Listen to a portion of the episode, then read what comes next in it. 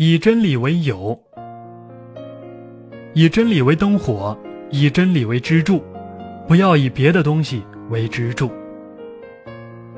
苏格拉底是古希腊最伟大的哲学家和思想家，很多人都慕名投到他的门下，学习做人的哲学。有一次，他的学生问他请教怎样才能获得真理，苏格拉底没说什么，只是用手指捏起了一个苹果。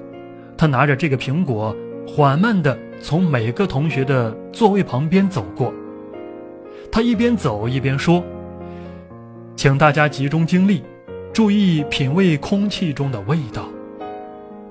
然后，他走回到讲台上，把苹果举起来，左右晃了晃，问：“哪位同学闻到了苹果的味道？”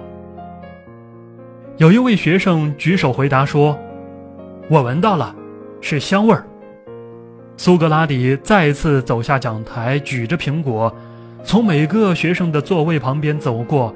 一边走一边叮嘱：“你们务必集中精力，仔细嗅一下空气中的气味。”稍停，苏格拉底第三次走到学生中间，让每位学生都嗅一下苹果。这一次，除了一位学生外，其他学生都举起了手。那位没举手的学生突然左右看了看，也慌忙举起了手。苏格拉底脸上的笑容不见了，他举起苹果，缓缓地说：“非常遗憾，这是一个假苹果，什么味道也没有。”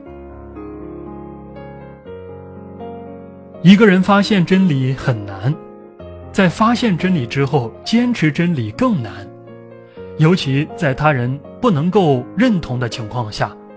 而一个人是否觉谬误则最难，特别在他人都相信那谬误是真理的时候。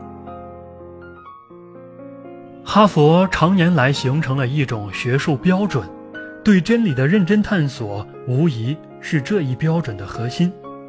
哈佛大学用校训警醒我们：以柏拉图为友，以亚里士多德为友，更要与真理为友。百年哈佛，三百多年来一直就是真理为上帝。